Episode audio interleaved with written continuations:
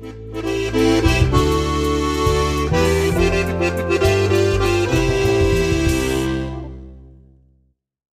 geehrte Damen und Herren, liebe Jugend, herzlich willkommen bei der Podcast-Serie Agrarscience Wissen Kompakt der HPLV Raum bei Gumpenstein.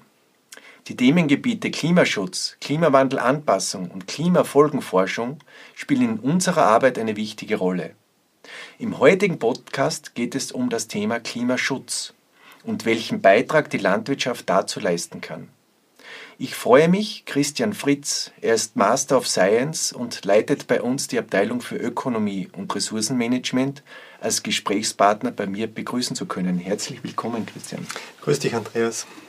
Christian, du arbeitest derzeit in einem Forschungsprojekt mit Bäuerinnen und Bauern sowie Molkereien und Verbänden zusammen, wo es im Milchbereich um die Reduzierung des CO2-Fußabdrucks im weitesten Sinne geht.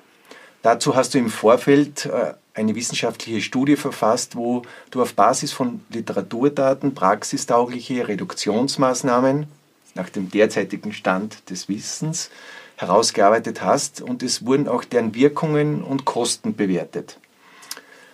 Jetzt wurde auf Basis von diesen Literaturdaten auch eine Broschüre erstellt und auch ein Foliensatz für die Lehre Beratung wird vorbereitet. Äh, und heute wollen wir sozusagen dein Klimaschutzwissen nutzbar machen für uns, erschließen und den äh, Zuhörerinnen und Zuhörern und der Jugend auch äh, einen Einblick geben in die Broschüre und es ihnen auf den Weg mitgeben, weil es sehr, ein sehr interessantes Thema ist, wie wir glauben. Ich möchte mit einer ganz einer einfachen Frage starten. Warum ist das Thema Klimaschutz so wichtig und dir auch so wichtig? Ich glaube, das Wichtigste zum Klimaschutz zu verstehen ist, dass es ein langfristiges Thema ist, also ein wirklich nachhaltiges Thema, das sich über Generationen erstreckt. Ich glaube, aus dem Grund fällt es uns so schwierig zu verstehen, ähm, warum wir Klimaschutz machen sollten oder dass Klimaschutz wichtig ist, weil wir da wirklich von sehr langsamen Veränderungsprozessen sprechen. Aber diese Veränderungsprozesse haben einfach eine sehr große Auswirkung auf unser Leben, auf den ganzen Planeten letztlich natürlich. Also die Erwärmung schreitet voran. Das Hauptproblem ist, dass sich die CO2-Konzentration in der Atmosphäre kontinuierlich erhöht. Sie tut es, seitdem wir angefangen haben, fossile Energieträger zu verbrennen. Wir haben auch in den ersten 200 Jahren das vielleicht gar nicht so stark bemerkt, wo wir die fossilen Energieträger jetzt verbrennen weil ein guter Teil dieser Erhöhung der CO2-Konzentration vor den Ozeanen aufgefangen worden ist. Es wird aber in den nächsten Generationen nicht mehr so weitergehen, dass man äh, diese, diese Ozeane werden in eine Sättigung gehen und die werden nicht mehr so viel CO2 aufnehmen. Das heißt, viel mehr von unseren Emissionen wird auch draußen bleiben. Die Weltwirtschaft ist gewachsen, wir haben viel mehr Emissionen. Und du hast vorher das Thema ja. Treibhausgase angesprochen, fossile Energieträger. Ist das die Ursache? Das ist sicherlich die Hauptursache, ja. Also wir haben vor ähm, Beginn eben des fossilen Zeitalters, wie man es nennt, äh, ca. 650 Gigatonnen Kohlenstoff in der Atmosphäre gehabt. Wir haben dann in den letzten Jahren, Jahrzehnten eben 100, äh, 650 weitere Gigatonnen Kohlenstoff emittiert. Und pro Jahr oder pro in Summe, in, in Summe, Summe der Menschheitsgeschichte okay. jetzt circa. Okay. Das heißt, wir wären bei einer Verdoppelung an sich der Kohlenstoffmenge in der Atmosphäre und dass sie sich nicht verdoppelt hat, liegt eben daran, dass es noch gewisse Pools gibt, die Reserven haben aufnehmen können. Mhm. Und das Problem aber der CO2-Konzentration steigt mit jeder emittierten Menge fortlaufend weiter an und äh, die Menge in der Atmosphäre erhöht sich, die Konzentration erhöht sich nicht. Wir sind jetzt bei 420 ppm, das ist eine andere Darstellung von dieser Menge an Kohlenstoff in der Atmosphäre. Und wir haben früher mal deutlich unter 300 äh, ppm Kohlen, äh, Kohlendioxid in der Atmosphärekonzentration gehabt. Wie lange bleibt das Kohlendioxid in der Atmosphäre überhaupt? Ja, so genau kann man es nicht sagen, weil natürlich ein Kohlendioxidmolekül relativ äh, mit vielen verschiedenen Verbindungen eingehen kann, aber es bleibt vielleicht 1000 Jahre oder auch länger bestehen, das, das heißt, einzelne Molekül. Das heißt, und es gibt natürlich, wenn ihr das Methan anspricht, das hat eine relativ kurze Halbwertszeit oder genau, Lachgas, ja. oder? Also wenn man das Kohlendioxidmolekül CO2 sich anschaut, hat man da ein Kohlenstoffatom drinnen. Ähnlich ist es beim äh, CH4, beim Methan. Aber das CH4 baut sich viel schneller wieder um über die OH-Reduktion in der Atmosphäre, in der Stratosphäre ähm, wird es wieder eingebaut in andere Verbindungen und das heißt, Methan hat derzeit eine Verweildauer von äh, ca. 12 Jahren in der Atmosphäre, mhm. wohingegen eben CO2 mindestens 500.000 oder mehr Jahre in der Atmosphäre verbleibt. Das heißt, je, wenn wir jedes Jahr mehr CO2 emittieren, weil wir Erdöl, äh, Kohle verbrennen, ja. äh, dann kommt es immer dazu zu dem Kuchen. Das Ganz baut genau, sich ja. eigentlich fast nichts ab, weil mhm. vor 1000 Jahren haben wir noch nicht so viel emittiert. Ganz genau, ja, das ist das Verheerende jetzt an den Darstellungen, wie wir sie im Nationalen Klimabericht zum Beispiel sehen. Die sind zwar in der Emissionsbilanzierung komplett äh, richtig und transparent und der Bericht ist sicherlich sehr gut gemacht. Was man dort aber nicht sieht, ist eben diesen Effekt der Akkumulation vom CO2 in der Atmosphäre, wenn man immer nur sich die jährliche Emissionsmenge anschaut. Okay. Und im Vergleich dazu eben wird dort auch bei Methan die jährliche Emissionsmenge dargestellt, ähm, Jahr für Jahr einzeln betrachtet, aber natürlich dieser Summeneffekt, dass sich das Methan nicht in dieser Langfristigkeit in der Atmosphäre akkumuliert, den sieht man dort nicht. Lachgas ist vielleicht auch noch ein Thema, oder? Lachgas liegt da in der Fristigkeit in der Mitte, es verbleibt ungefähr 120 das Jahre in der Atmosphäre. Genau, N2O. Stickstoffverbindung, äh, die in der Landwirtschaft natürlich auch sehr hohe Bedeutung hat. Und das heißt, ähm, wenn man jetzt also konstante und veränderte Tierzahlen hat, in einem Land zum Beispiel oder auch global, dann hat man aus den enterischen Fermentationen der Tiere gleichbleibende äh, Methankonzentration. Also wenn die Methanemission gleich bleibt, hat man langfristig ab zwölf Jahren sozusagen dann gleichbleibende Methankonzentration. Stabil, ja. Stabil genau. Und beim N2O, weil das 120 Jahre in der Atmosphäre bleibt, wird schon 120 Jahre dauern, bevor man diese kontinuierliche oder stabil bleibende N2O-Konzentration dann hat. Das heißt, wenn wir über 120 Jahre global gesehen unsere Düngung nicht verändern, was zurzeit ja nicht der Fall ist. Wir haben eine wachsende Weltbevölkerung, wir haben wachsende Ernährungsbedarfe ähm, an Ausbau der Landwirtschaft, global gesehen auch bei den Viehzahlen. Ne? Mhm. Aber dann wird man nach 120 Jahren dort auf ein stabiles Niveau kommen. Mhm. Beim CO2 ist das einfach in der Form nicht der Fall, weil immer CO2-Rest in der Atmosphäre verbleibt und natürlich hängt es von der Konzentration ab, wie viel wo eingelagert werden kann. Genau. Jetzt, wenn wir jetzt ein bisschen auf die Broschüre äh, eingehen, äh, die ist ja meiner Meinung nach sehr äh, leserfreundlich gestaltet. Äh, es geht in der Broschüre, die ist ja entstanden dafür, dass ihr in euren Projekten mit den Bäuerinnen und Bauern sozusagen anhand abgesicherter Maßnahmen äh, sie begleitet bei der CO2-Reduktion am Betrieb, oder? Und äh, diese Broschüre ist ein Ausfluss daraus, weil das sozusagen als Beratungstool verwendet wird. Und ich habe das ein bisschen gegliedert, ich habe mir das vorher angeschaut. Also es ist der Bereich Ackerfeldfutter, schaut man sich an, den Acker-Grünland-Bereich.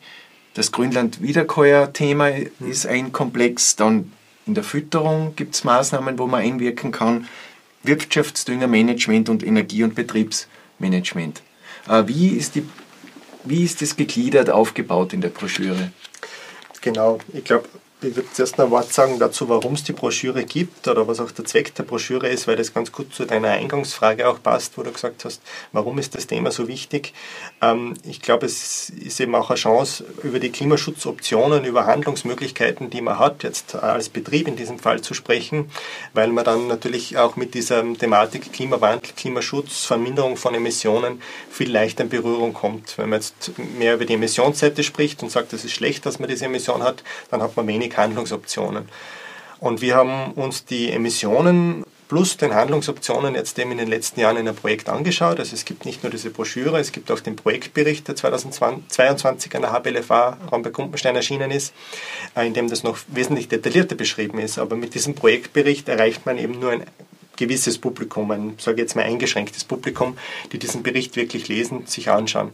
Und die Idee war dann eben, damit gleich in der Broschüre zu gehen, um wirklich eine breite Masse an Menschen zu erreichen und für das Thema Klimaschutz auch zu sensibilisieren und vor allem auch offen zu machen in dieser Form, dass man hier Handlungsoptionen beschreibt, wo man wirklich reingehen kann. Mhm. Das heißt, die Zielgruppe von dieser Broschüre ist wirklich mal ähm, die Landwirtin, der Landwirt, die Beraterin, der Berater, die Leute, die draußen Schüler, unterwegs sind. Natürlich Schülerinnen und Schüler, die diese Broschüre sehr gut verwenden können. Und da kommen wir jetzt auf diese Frage der Gliederung der Broschüre. Also die Idee war wirklich, die Broschüre sehr möglichst lesbar aufzubauen. Mhm. Ähm, sehr gut wissenschaftlich abgesichert das auch darzustellen. Also es sind die jeweiligen Verweise in den Fußnoten eingeführt, aber der Text ist als äh, sozusagen freier Text geschrieben und es gibt dann zu jeder Handlungsoption, die da drinnen beschrieben ist, eine Erklärung darüber, warum diese Handlungsoption im Klimaschutz, sprich in der Reduktion von Treibhausgasen, einen Effekt hat und wie dieser Effekt, der Mechanismus dahinter funktioniert. Also es ist erklärt, äh, wenn ich das mache, dann ist der Effekt, ist dieser Effekt zu erwarten aufgrund wissenschaftlicher äh, Analysen weiß man das, das ist gesichert. Mhm. Also ihr habt da keine Maßnahmen drinnen, wo mit Hypothesen noch gearbeitet wird, sondern das sind jetzt abgesicherte Maßnahmen. Es werden sicherlich in den nächsten Jahren noch weitere dazukommen und das kann man ja dann wieder erweitern. Aber das ist jetzt einmal Stand des Wissens sozusagen an Maßnahmen, die vernünftig umgesetzt werden können und es ist beschrieben, wie sie wirken. Und genau. das nächste, so habe ich dann gesehen, wird auch beschrieben, was ist, was, sind die, was ist der Aufwand, wenn ich das als Bauer, als Bäuerin umsetze? Also kostet es mich mehr Arbeit, kostet es mich Geld, verzichte ich auf Ertragsmaximierung möglicherweise? Äh, also das ist der zweite Punkt. Genau, ja. Du hast das ja angesprochen. Es sind Maßnahmen beschrieben, die sozusagen vernünftig sind oder vernünftig umgesetzt werden können. Man würde sagen, die machbar sind, oder? Die Machbarkeit hat dann die technische Machbarkeit, auch die wissenschaftliche Abgesichertheit dahinter, äh, vielleicht die, eben die wirtschaftliche Machbarkeit. Ich kann natürlich keine Handlungsoptionen jetzt direkt umsetzen, oder als, als vernünftig empfehlen, wenn sie nicht äh, durchführbar sind, weil dafür dreimal so viel Personalressourcen zum Beispiel im Betrieb braucht, die kein Betrieb in Österreich äh, vielleicht hat. Ne? Ja. Auch wenn sie vielleicht Treibhausgas mindernd wäre. Das heißt, was wir da drinnen beschreiben, ist wirklich eine Auswahl von äh, 26 Maßnahmen, die praktikabel und machbar sind. Ähm, es gibt vielleicht mehr Ansatzpunkte dafür, Treibhausgase einzusparen und wir haben im Vorfeld knapp 60 Maßnahmen diskutiert. Es sind auch die weiteren 30, ähm, 34 Maßnahmen da drinnen angeführt und werden auch vorgestellt und es wird auch erklärt, warum diese Maßnahmen hier in dieser Broschüre nicht diesen prominenten Stellenwert haben. Mhm. Und dieser Prozess der Auswahl von verschiedenen Handlungsoptionen oder dann in weiterer Folge für die Entwicklung von Maßnahmen, der ist ja auch in anderen Ländern so durchlaufen worden. Das heißt, wir haben uns da auch international die Studienlage angeschaut, haben geschaut, wie das Länder wie die Schweiz, Deutschland oder Frankreich gemacht haben, wo solche Studien erstellt worden sind und wie die diese Maßnahmenauswahl getroffen haben, welche sozusagen Filter und Selektionskriterien die auf die Maßnahmen angewendet haben. Und das ist immer am Anfang so, man hat äh, Idee von vielleicht an die 100 verschiedenen Möglichkeiten, die man im Klimaschutz einsetzen mhm. kann. Und dann bricht man es auf das praktikable Set runter, in dem Fall jetzt 26 Maßnahmen, die sozusagen machbar und tatsächlich klimaschützend äh, in einer breiten Palette von Fällen wirken. Okay. natürlich im Einzelfall kann noch zusätzliche Optionen durchaus Sinn machen, aber es ist vielleicht eine Option, die für, eher für Nische an Betrieben in Österreich dann geeignet wäre. Und was ihr dann noch gemacht habt, äh, ihr habt auch das betroffene äh, Treibhausgas beschrieben, sozusagen, das, das mit dieser Maßnahme möglicherweise reduziert wird, ob es deutlich reduziert wird oder geringfügig reduziert wird. Und ihr habt auch, und das möchte ich noch äh, zum Schluss, also nicht zum Schluss, aber äh, bei den Treibhausgasen ist das CO2, das Methan und das Lachgas angeführt und dann gibt es das Wort Landnutzungsänderung. Mhm. Äh, warum habt ihr das mit eingebaut? Genau, also es ist mit die Auswirkung auf die konkreten Treibhausgase, die als Emission direkt am Betrieb entstehen, angeführt, also CO2-Emissionen aus der Verbrennung von fossilen Energieträgern oder Methanemissionen zum Beispiel aus der enterischen Fermentation. N2-Emissionen haben wir gesagt aus dem äh, Lachgas-Düngemanagement, aber es sind auch Emissionen mit angeführt, die in der Vorkette bis hin zum Betrieb entstehen. Man nennt es in der Ökobilanzierung from Cradle to Farmgate oder von der Wiege bis zum Hoftor erfolgt die Bilanzierung. Das heißt, auch alle Betriebsmittel, die äh, der Landwirtschaftsbetrieb zukauft, gehen in die Bilanzierung mit mhm. ein. Und das ist dann egal, ob er sich äh, einen Kubikmeter Beton oder Zement dafür kauft und dieser erzeugt hat werden müssen, ob er einen Strom zukauft und dieser hat erzeugt werden müssen oder ob er ihm zum Beispiel äh, Futtermittel zukauft und diese Futtermittel, die würden dann zu diesen Landnutzungsänderungen unter Umständen beitragen, also ein sehr indirekter und auch nur anteiliger Effekt darüber, dass man irgendwo zusätzliches Land benutzt. Dadurch, wir Beispiel Sojabohne in Brasilien im Regenwald. Das wäre natürlich das Extrembeispiel, natürlich. Ja, also die Abholzung vom Regenwald geht auch mit in die Landnutzungsänderungen ein. Wir wissen, jetzt in ganz Europa, wir importieren äh, sehr relevante Mengen an äh, vor allem so Soja, Eiweißfuttermitteln ja. nach Europa.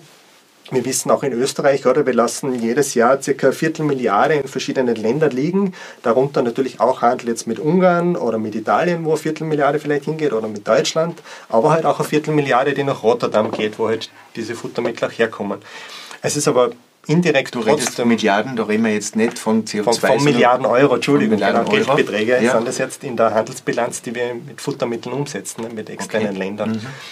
Und ähm, dieser Effekt der eingesetzten Futtermittel, der trifft aber auch dann zu, nicht, wenn wir diese Futtermittel zum Beispiel in Rumänien oder in Bulgarien oder in der Ukraine einkaufen. Das hat also Effekte auf den Märkten Die Märkte sind der Vermittler von diesen Effekten. Und wenn ich dort äh, in Österreich als Betrieb Futtermittel nachfrage, auch wenn sie von europäischen Märkten kommen, sind es vielleicht andere Bedingungen, aber auch dort muss das Land bereitgestellt werden und dieses Land fehlt jemandem anderen wiederum für die Nahrungs- oder Futtermittelproduktion. Wenn ich da jetzt in die Broschüre schaue, da gibt es das äh, zertifiziertes Futtermittel als, als eine Maßnahme sozusagen und genau das trifft das, oder? Genau, ja. Was versteht man unter zertifizierten Futtermitteln und was ist da die, äh, die Intuition dahinter oder wo, wo, ist der, wo liegt das Einsparungspotenzial? Genau, die Idee liegt eben dahinter, dass man Futtermittel aus ähm, Regionen oder aus Produktionsbedingungen dann auch im Weiteren bezieht, wo die Landnutzung bereits gegeben war oder wo nicht zusätzliches Land dafür gewonnen werden muss. Okay. Das ist so ein bisschen ähnlich zu denken wie so bei Fairtrade-Bemühungen. Natürlich gibt es dann vielleicht Verlagerungseffekte, weil woanders wird natürlich trotzdem auch mit den konventionellen Mitteln gehandelt, aber man beteiligt sich halt dann weniger direkt an diesen äh, zusätzlichen Landnahme oder Landumwandlungen. Äh, und das ist sozusagen eine, eine zweite Option. Die erste Option ist einmal die, auch äh, da drinnen natürlich beschrieben für die einzelnen äh, Tierkategorien, auch für die Monogastria wie für die also, Wiederkäuer. Äh, Schwein man, und Huhn. Genau, Schwein, Huhn, Rinder oder andere Wiederkäuer auch, äh, dass man versucht, die Eiweißanteile in der Ration entsprechend zu gestalten, wie es dem Bedarf der Tiere entspricht. Also Phasenfütterung bei äh, genau. Geflügel und Schwein zum Beispiel. Genau. Oder, Man könnte ja. auch bis zu einem gewissen Grad bei den Stieren von einer Phasenfütterung ja. sprechen oder einfach von einer angepassten, an den jeweiligen Wachstumsverlauf, an die Wachstumskurve angepassten Zugabe vom Eiweiß, weil natürlich der Stier dann in der Endmassperiode weniger Eiweißbedarf hat. Und wenn ich eine konstante Ration verfüttere, dann äh, habe ich zu viel Eiweiß. Das hat dort einen doppelten Effekt, nicht? weil ich brauche zum einen das Eiweiß aus den Futtermitteln, ich brauche aber auf der anderen Seite auch, habe ich dann äh, womöglich zu hohe N-Mengen, die mir wieder in der Düngung zu Problemen führen. Also ich okay. kann einfach mit einer angepassten Fütterung den Kreislauf allgemein runterbringen. Genau. Also wenn wir, gehen wir jetzt, wir können nicht die ganze Broschüre durchgehen, aber wir werden ein paar Maßnahmen einfach, ich schlage da zufällig was auf. Äh, ich glaube, am besten wird es sein, wir machen eine Werbung für die Broschüre, weil ja. es, wir haben uns wirklich sehr Mühe gegeben, dass wir die Maßnahmen sehr gut lesbar und sehr verständlich beschreiben und äh, dass eben wirklich in der Broschüre, wir können das auch herzeigen, eben dargestellt ist, wie hoch fällt die Klimaschutzwirkung beispielsweise aus äh, mit diesem grünen Symbol, mit diesen grünen Blumen. Das heißt, das, wie hoch ist die Einsparung jetzt? Ist sie niedrig, mittel, sehr hoch am Betrieb? Oder äh, wie fallen die Kosten am Betrieb aus? Mit diesen Eurozeichen hier dargestellt. Sind die Kosten eher gering, mittel oder hoch, wenn ich in diese Handlungsoption gehe, in diese Handlungsoption mhm. investiere? Und dann eben auch sind die Mechanismen mit der dritten Grafik dargestellt, in wo man sagt, welche, zum Beispiel genau, in dem Fall N2O-Emissionen durch eine Reduktion der Bodenverdichtung ähm, würde ich, habe ich weniger Neigung zu Lachgasemissionen, zu Denitrifikation in den Böden und vermindere daraus die Emissionen. Okay. Und das erreiche ich zum Beispiel durch angepassten Reifendruck. Gibt es dann wieder Möglichkeiten über manuelle oder automatische Reifendruckregelung, also durch Reifendruckregelanlagen. Es führt zu unterschiedlichen Kosten und wir haben da eben mittlere Kostenvarianten für den Arbeitszeitbedarf oder für den Mehrkosten der Maschinen mit Reifendruckanlage berechnet. Damit wir im Ockerbauer Beispiel sagen, äh, Futterleguminosen in der Fruchtfolge mehr einbauen? Wo liegt da die, der Einsparungspotenzial und was sind die Kosten? Genau. Bei Futterleguminosen haben wir eine sehr vielfältige äh, Wirkungskaskade letztlich, die wir in der Berechnung berücksichtigt haben, weil es geht zum einen darum, dass ich das Eiweißfuttermittel natürlich dann direkt zur Verfügung habe, wenn ich Futterleguminosen anbaue und das vielleicht dann stattdessen nicht kaufen muss. Ähm, es geht aber darum, dass die Futterleguminosen äh, bis zu einem gewissen Grad Energiepflanzen, in dem Fall Silomais, äh, also wir reden von viehhaltenden Betrieben, mhm. Futterbaubetrieben, ersetzen können und dieser Energiemais, ähm, also der Silomais mit hohen Energiegehalten dann äh, natürlich erfordert, dass man viele Eiweißfuttermittel wieder zukauft. Mhm. Und dadurch haben wir mit der Maßnahme einen mehrteiligen Effekt. Wir stellen zum einen Düngemittel bereit für den Silomais in der Fruchtfolgewirkung und brauchen weniger Düngemittelzukauf, äh, industriell vielleicht hergestellten Mineraldünger. Okay. Und wir haben aber halt äh, zusätzlich den Effekt, dass wir die Fruchtfolge aufwerten, in der Bodengesundheit was machen und dass wir die äh, Futtermittel direkt am Betrieb bereitstellen, in der, in der Transporten etwas erreichen und auch indirekt eben in den Landnutzungsänderungen, weil wir die Eiweißfuttermittel nicht importieren müssen. Okay. Also ganz ein großes Wirkungspaket, das da äh, genau, konzise auf einer Seite sozusagen beschrieben und dargestellt Effekt ist. ist in der Mitte mhm. dargestellt, äh, Kostenwirkung, also Kostenaufwand eher nicht besonders hoch. Genau, ja. Äh, und äh, die Effekte bei den Einsparungen sind im, im, im fossilen Bereich und, und Landnutzungsänderung ist dort dargestellt. Genau. genau. Äh, äh, äh, anderes Beispiel, vielleicht wenn wir zurückgehen weiter in der Broschüre, wo es um PV-Anlagen geht. Es ist ja jetzt von unserem Ministerium, gibt es ja auch eine Förderung für landwirtschaftliche Betriebe, mhm. PV-Anlagen mhm. auszubauen. Wo ist da der Effekt? Also ganz konkret bei den PV-Anlagen ähm, sind wir auch in einem relativ äh, komplexen Thematik letztlich drinnen, weil vordergründig muss man sich mir die Frage stellen, ist die PV-Anlage in der Landwirtschaft? Das ist jetzt mehr Definitionsfrage, weil für einen Landwirtschaftsbetrieb gefüllt ist natürlich die PV-Anlage am Betrieb, mhm. aber wenn ich den Strom von dieser PV-Anlage äh, verkaufe an äh, den Netzbetreiber, dann verkauft der den an die Industrie weiter und dann habe ich diese Strommenge in einem anderen Sektor umgesetzt und nicht in der Landwirtschaft. Mhm. Was anderes ist natürlich, wenn ich den Strom äh, aus der PV-Anlage selber am Betrieb verbrauche. Separierung betreibe, wenn, wenn die Sonne scheint mit diesem zum Beispiel, Strom. Lässt sich in Kombination einiges machen, dann sind das ähm, dann hilft die Fotoanlage mir dabei, meinen bisherigen Strom ähm, Erzeugungsaufwand in den Treibhausgasemissionen zu reduzieren. Weil der bisherige Strom kommt aus dem nationalen Strommix, zum Beispiel ist konventioneller Strom und wir wissen, wir haben im nationalen äh, Strommix in Österreich noch immer ganz relevante Anteile an importierten Kohle- und Atomstrom drinnen. Und diese Anteile zu substituieren ist dann der Beitrag über Photovoltaikanlage. Und wir haben dort zum Beispiel natürlich auch die Vorleistungen mitberechnet. Das heißt, die Erzeugung der Solarpaneele, die ist da bereits mit, mit abgezogen oder mit einberechnet, dass man da trotzdem günstig aussteckt und hat dann zum Beispiel aus diesem Strom circa Sechstel vom Effekt, den man im Strom im nationalen herkömmlichen Strommix hat. Okay. Äh, jetzt kommen wir schon etwas zum Schluss. Wie geht es euch in der Umsetzung sozusagen dieser Maßnahmen jetzt auf euren Projektbetrieben? wo ihr da äh, Milchviehbetriebe begleitet zum Beispiel. Also ich glaube, das ist wie, wie so oft in den Projekten, die wir da zum Glück an der Bellefahrer Gumpenstein machen können, äh, sehr spannend, sehr vielfältig, sehr interessant, weil man dort dann mit den Menschen konkret zusammenarbeitet und weil man halt den einzelnen Betrieb hat. Oder wir haben in den Treibhausgasemissionen, das haben wir jetzt noch nicht angesprochen, das sieht man in dieser Broschüre auch nicht, aber man muss es im Hintergrund wissen, eine sehr hohe Streuung. Ich kann einen Hektar Grassilage jetzt, wenn ich nur einen Teilprozess herausgreife, mit eineinhalb, vielleicht zwei Tonnen CO2-äquivalente Emission pro Hektar erzeugen. Es könnten aber auch zehn Tonnen pro pro Hektar sein. Das, das heißt, man muss sehr, auf diesen Betrieben. genau, auf diesen Pilotbetrieben schauen wir sehr genau in die Treibhausgasbilanzen dieser Betriebe rein und entwickeln dann relativ individuell die Handlungsschritte, die auf diesen Betrieben erfolgsversprechend sein können. Das ist jetzt natürlich ein Modell, das man auf Pilotbetrieben sehr gut umsetzen kann. Aber das Ziel ist, und da sind wir wieder bei der Broschüre oder bei, dem, bei der ursprünglichen Entstehung von diesem Projekt, dass man damit in einen, ähm, in einen einfacheren Modus reinkommt, ja, mhm. den man auch an die Beratung weitergeben kann. Und darin liegt jetzt der Entwicklungsaufwand.